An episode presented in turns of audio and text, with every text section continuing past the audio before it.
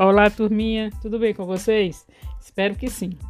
Hoje nós vamos dar início ao nosso podcast de história, é, abordando um assunto fundamental.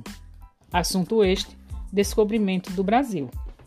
O dia 22 de, de abril de 1500 marcou oficialmente a chegada dos portugueses ao território brasileiro.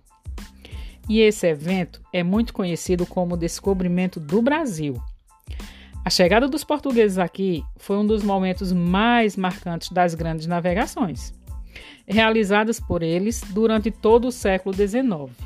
Então, a partir desse acontecimento, a presença portuguesa no território foi constante, embora é, diminuta no início. A partir da década de 1530, medidas colonizatórias foram implantadas aqui.